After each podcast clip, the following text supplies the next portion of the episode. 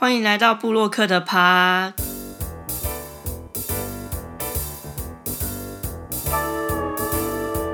こんにちは、ミソです。上一次听完试播集之后，就觉得用中文自我介绍，不知道为什么就是有一种尬感，所以我就想说，不然这一次来试试看不同的自我介绍方式，就用了日文，所以就是 Miso Days。 之后说不定也可以用一些别的语言，比如说台语的话，台语的话要怎么说啊？大家好，我是魏金。为什么听起来很像月经啊？等一下，诶啊，胃的台语是 B，所以应该是大家好，我是 V 金，还是我是 V 真？我决定就是下一次录之前，我要来问一下我的朋友，我是魏真这句话的台语到底要怎么说？希望下次我可以成功的用台语来做开场白。其实距离上一次录音也才过了大概四天的时间，因为我之后想要把录音的时间都定在礼拜天，毕竟我跟我的音效师其实都还是有正职的工作，那我晚上回家之后再录音可能也没有什么太多时间。所以我就想说定在礼拜天比较适合，但上一集录试播集的时候其实是礼拜三，所以录完之后我就想说，那第二集我们就是尽快开录，所以就排在这个礼拜天。我的音效师有点可怜，因为他礼拜四收到档案之后，礼拜五就很快把它剪出来了，然后我还给了我的亲朋好友们听，然后还发了一份小小的问卷给他们，请他们就是。给我一些意见跟想法，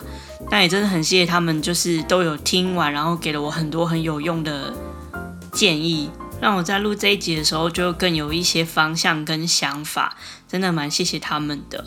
但我有一位朋友，就是在富锦街工作的富锦街之花的林小姐，她在问卷里面就问我说，可不可以在这个广播里面唱歌？我必须要说，富锦街的林小姐。富锦街之花林小姐，如果你想要听到我在这个 podcast 里面唱歌的话，之后我们会开放抖内功能，你可以抖内我，然后附上你想要听的歌名，我可能就会唱一两句给你听。但仔细想想，这其实也是蛮闹事的，因为我们平常就会约去唱 KTV 啊。如果真的要听我唱歌，就是在 KTV 里面听就好啦，好像也不用真的抖内我。不过大家听到这一集的时候，我们应该已经录完前三集了。因为我本来的预计就是我会录三集左右的存档，然后才会上架第一集。我很怕，就是如果我们两个人其中一个人很忙，万一开天窗就会有点可怕，所以我就会把存档的部分留多一点，避免这种开天窗的情况发生。讲到这里，我就想要特别介绍一下我的音效师太原。我的音效师是一个我觉得真的蛮屌的人。他在大学的时候好像是吉他社的社长，然后也有在就是驻唱跟去各大场合表演。后来还好像也当过吉他老师，然后也开过乐器行。现在是台北市的某一个桌游店的老板。我真的是觉得他真是一个多才多艺的人。甚至前阵子我报名了一个歌唱比赛，不过现在已经延期了。但那时候他就是有教我唱歌，然后还有像是发声练习啊之类的。我真的是觉得他真的是非常厉害的一个人。然后他现在还要再帮我弄音效。仔细想想，我觉得他认识我也是有点倒霉啦，就是要帮我做一些 做牛做马的事情。他前几天就跟我抱怨说，为了检视波及听我声音听了三个小时，然后觉得有点头晕想吐。我很想回他说，是不是因为我的声音很好听，让你怀孕了？但我觉得他应该会直接冒干。好了，不管怎样，我觉得都真的蛮谢谢我的音效师太原的，因为他帮我搭配了很好的片头跟背景音乐，然后也。透过剪辑，让我的整个 podcast 听起来更流畅。我刚刚不是提到试播集，其实我有让我的亲朋好友做问卷吗？结果问卷里面分数最高的部分都是背景音乐跟片头音乐呢。所以挑对一个好的音效师，是不是真的很重要呢？我也觉得太原其实是真的可以朝这个方向发展。毕竟他现在开的桌游店，其实因为三级警戒的关系，已经两个多月都没有营业了，真的也是过得蛮辛苦的。我希望这一集播出的时候，三级警戒应该已经结束了，然后疫情也平稳下来，大家可以回到正常的生活。突然想到一件事情要跟大家分享，我们在录音的这段期间呢，网络上出现了一股香皮猪披萨风潮，我不知道大家有没有跟到这件事情。香皮猪披萨就是香菜皮蛋猪血糕披萨，我光听就觉得真的是不行哎，我觉得好可怕。但我的粉丝他们有贴很多照片在我的贴文底下，因为我有发了一篇贴文讨论这件事情，我就想说，到底是我的三观已经跟这个世界不一样了，还是我来到一个什么奇怪的平行时空？我其实对这三个食物，就是香菜皮蛋跟猪血糕都没有太大的意见，就是这三个食物在日常生活当中我也还是会吃，然后也没有真的讨厌，但我就会觉得他们应该跟。适合他们的食物在一起，就是要跟对的人在一起。我觉得我很像是那种很顽固的老丈人，然后香菜阿香、皮蛋阿皮跟猪血糕阿猪这三个女儿，我已经帮他们找好了适合他们的人生伴侣。比如说阿香，可能就是要跟汤世家的人在一起，或者是比如说俄阿米算。之类的皮蛋就是跟豆腐嘛，豆腐最常见，或者是它如果真的要跟瘦肉粥在一起，我现在也没有太大的意见。我其实不常吃，但是我觉得跟披萨比起来，瘦肉粥真的已经不算什么了。然后猪血糕阿猪。阿朱，我对他的要求比较宽松一点，就是他要跟咸酥鸡或是鱿鱼之类的人混在一起，炸过的猪血糕我也 OK。然后他要跟贡丸或者是竹轮之类的关东煮去泡汤，我也觉得没有关系。那猪血糕跟花生粉在一起，我也觉得 OK。可是他们三个人，然后跟披萨，我就觉得哦天啊，我真的是我真的是无法想象哎。但可能有的人也会说，就是香菜跟猪血糕不是应该会在一起吗？香菜跟猪血糕女女恋，我是没什么关系啊。但是通常香菜跟猪血糕还会搭花生粉，就会变成我的两个女儿二女共侍一夫。我觉得这有点不守妇道，所以我吃猪血糕的时候只会加花生粉，不会加香菜。听起来很牵强，但是 对，就是我不会把香菜跟猪血糕放在一起。但反正香菜皮蛋跟猪血糕，他们就是在日常生活当中，就是有他们各自适合的食物，各自好好的就没事。然后披萨给我的感觉很像是不能这样一竿子打翻一船披萨。我要特别说，就是等一下，他们没有给我钱，我不要帮他们打广告。币圈客的披萨，他们家的披萨，我觉得很像是那种。从国外来台湾留学的很很好客的留学生，然后他会邀请很多各式各样不同的女生去他家玩，比如说榴莲或者是卤肉，然后还有什么？之前还有什么？呃，臭豆腐跟好像三杯鸡吧，就是。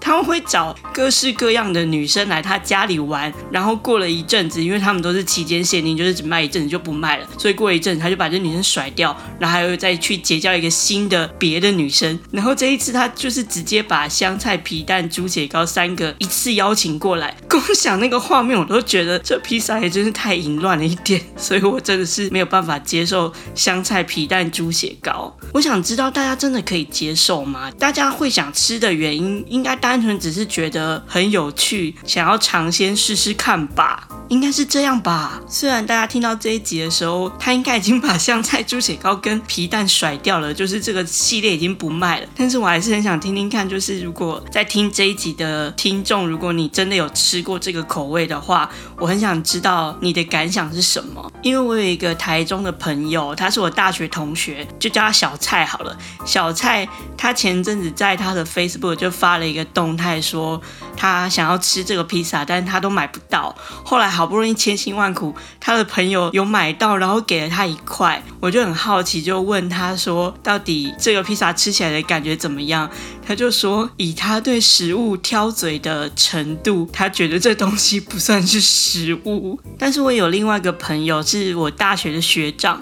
我怀疑他们两个应该是一起吃这个披萨的。但我大学的学长就跟我说。他觉得这个披萨不是食物，但是是艺术品。我就想说，天哪，他如果是艺术品的话，我能想到他就是精品美耶。总之，我觉得香皮猪披萨就是一个我真的没有办法接受的食物。他们家其他的披萨，其实我之前也有吃过，有些是真的还不错。B 哥还是可以来找我叶配，但是橡皮猪披萨真的是我人生无法跨越的坎。然后有一些网友的留言也很好笑，比如说有一个网友就说。这个披萨应该是拜访仇人的时候的伴手礼，然后还有人说，我还以为意大利会送疫苗，毕竟味觉失调也是新冠病毒的症状之一，意思是说吃这个口味的人。可能都有一些味觉失调状况，然后我还看到一个也超好笑，他说意大利应该没有核子导弹吧？如果有的话，希望他们可以瞄准一点，不要殃及无辜。还有人说应该要叫警察逮捕，而且检察官要起诉这个口味的发明人，因为这根本就是谋杀。我觉得网友回应都好有创意哦，就是完全反映了这个披萨有多么的惊世骇俗。但有一个我觉得会引起宗教战争的留言，他说这三种食材刚好都是我最不爱的，我宁可吃三色豆。豆披萨，嗯，如果是香皮猪跟三色豆，假设假设如果我在一个荒岛上，然后我能够吃下吃了活下来的食物，只有香皮猪跟三色豆披萨这两种，我觉得我可能还是会选香皮猪披萨。三色豆，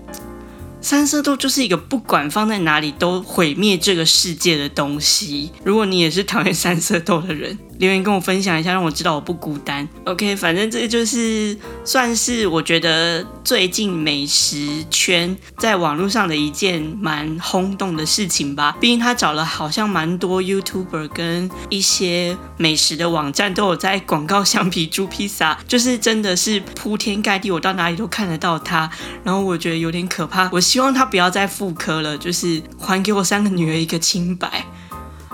我这一集开始其实是有想要跟大家多聊一点，因为毕竟，嗯，上一集。我们现在应该算是 EP 零，就是上一集是 EP 零，因为我们想说，如果它是 EP 一的话，实在是有点太尴尬了。然后我们想说，那自我介绍集就设定成第零集，所以就 EP 零，让它由一转零。就第零集的内容，就是我觉得它是不可避免的，但是就是会有一点比较偏严肃跟尴尬，然后也会短一点。所以我就希望这一集可以开始加入一些不同的东西，可以跟大家聊天。未来应该也是会是这个模式，就是前半。段会跟大家闲聊一下，可能最近我发生的一些事情，然后关于美食圈的一些有趣的事情，或者是最近美食圈的大事。然后下半段的部分就会真的认真的讲一下布洛克相关的内容。那第一个想要分享的主题呢，就是如果你已经有在想要当布洛克，或者是已经慢慢开始着手进行一些事前的工作。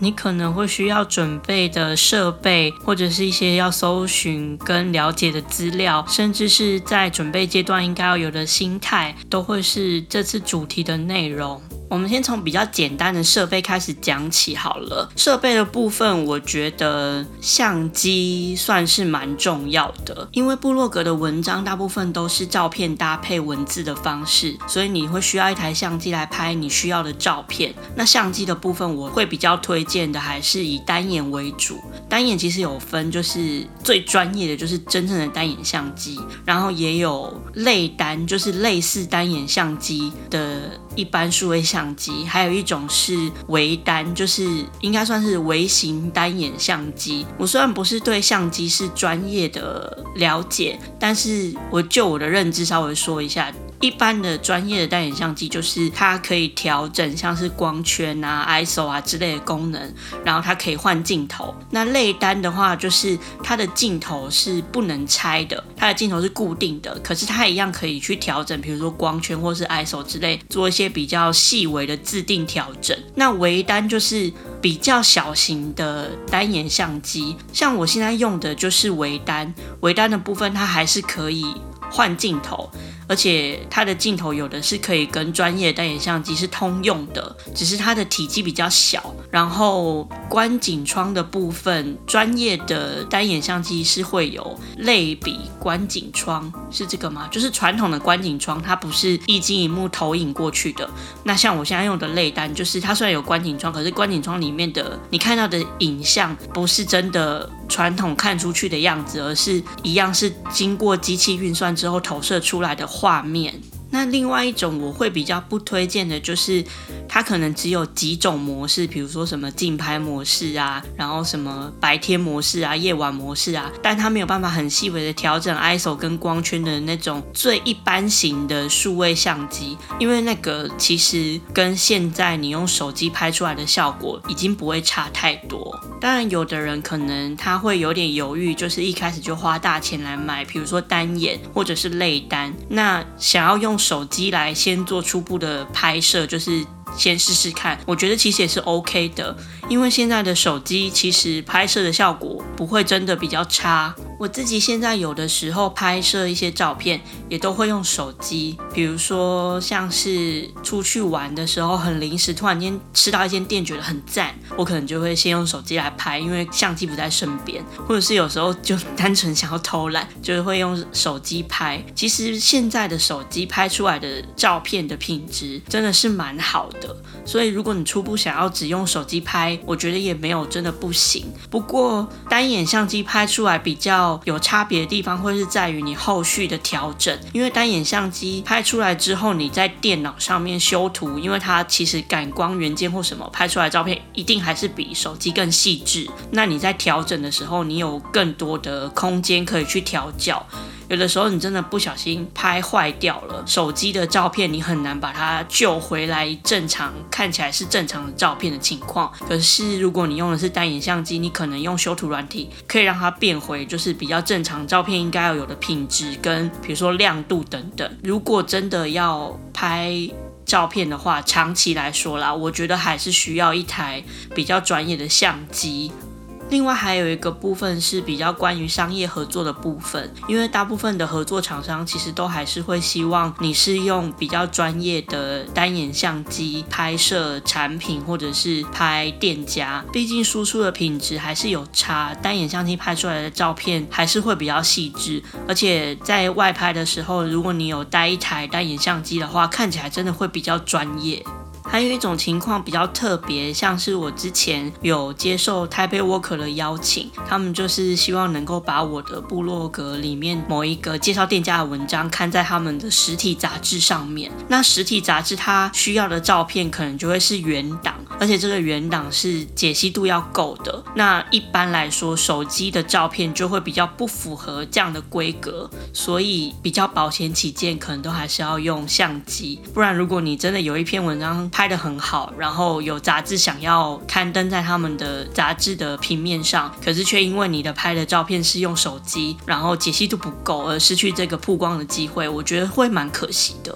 还有一个摄影设备是我最近觉得真的很赞的，说起来有点惭愧，就是我身为一个部落客，到现在才知道这个东西很好用。那我也有在我的部落格开箱这个产品，就是补光灯。补光灯我觉得在很多时候都会派上用场，比如说。像我们常常在外面拍照片的时候，最常遇到的情况可能就是餐厅的灯光不足，然后拍出来的照片就会很暗。这时候你可能就会牺牲掉一些画质，你可能拍出来的照片就是需要做很多的后置工作。那如果有补光灯帮你打光，就可以避免掉这个部分的困扰。以前其实我在拍的时候，大部分我是用相机的闪光灯，让它往天上照，就是不直射那个食物本身。这个方法叫做跳灯。但其实跳灯也是有一定的效果在，就至少我拍起来不会遇到真的太大的问题。可是补光灯我觉得还是比较好，然后也不贵，像我买一个补光灯也才一千多块。补光灯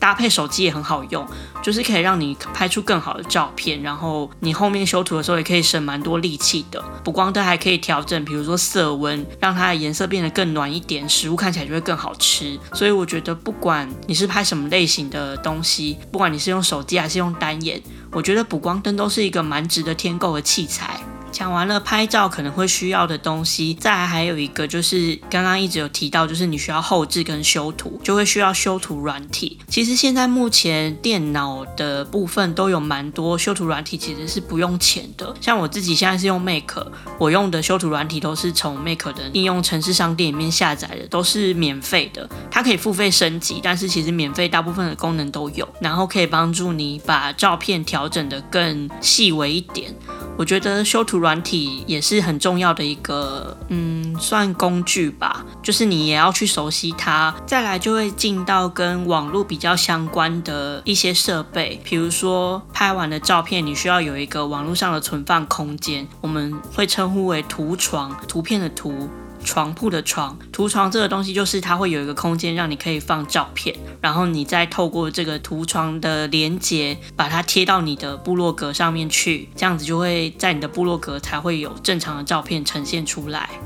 但也有一些网络空间是会额外有图床的，像是应该算台湾最大的部落格网站吧，就是皮克邦，他们就有附带图床的功能，你可以贴在它的相簿里面，然后直接在你的部落格引用你的照片，就不需要额外多一个手续，这也是一个方法。免费的空间除了匹克邦之外，其实也还有其他的，像是 Google 推出的 Blogger。我一开始的时候也是用这个平台，但如果你要用 Blogger 的话，图床的部分就真的要另外搭配。我印象中，我那时候是搭配 Flickr，我其实到现在也都还是用 Flickr，但当时的 Flickr 是没有另外收费的，就是它是免费的图床，所以我就没有多付一笔图床的使用费。但后来因为它被雅虎收购之后，就开始收钱，所以现在每年都还是要付使用的费用给 Flickr。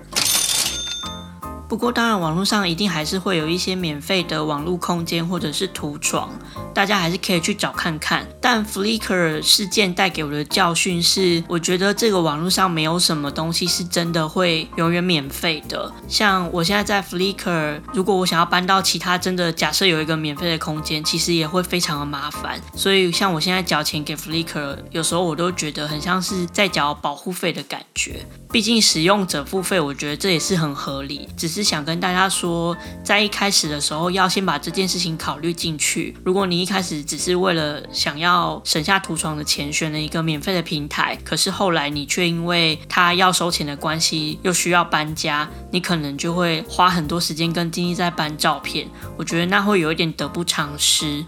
同样的免费的网络空间，其实也会有一些限制，可能你没有办法很随心所欲的改变你的网站的版面，又或者是它如果有一些新的规定，你可能就必须要遵守。甚至有的网站可能它在你的部落格放广告，但这个广告的费用它可能会抽成，或者是你甚至一毛钱都拿不到，都是有可能会发生的情况。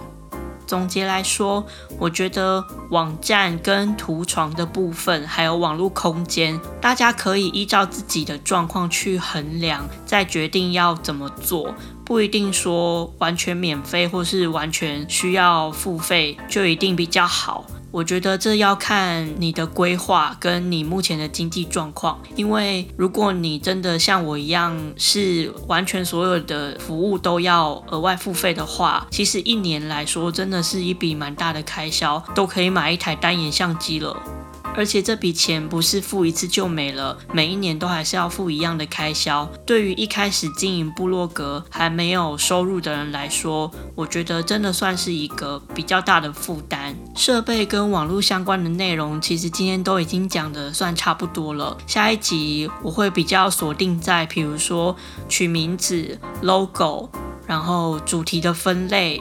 网站的定位等等这些比较。偏向是一开始要做部落格之前，要先想好的细节。那我也会分享我之前上部落课的课程学到的一些内容，那可以帮助大家更清楚自己部落格的调性。设定好主题之后，后面的路也会走得比较顺。对于今天所讲的内容，如果有任何问题的话，也都非常欢迎大家可以私讯或者是在我的粉砖留言跟我讨论。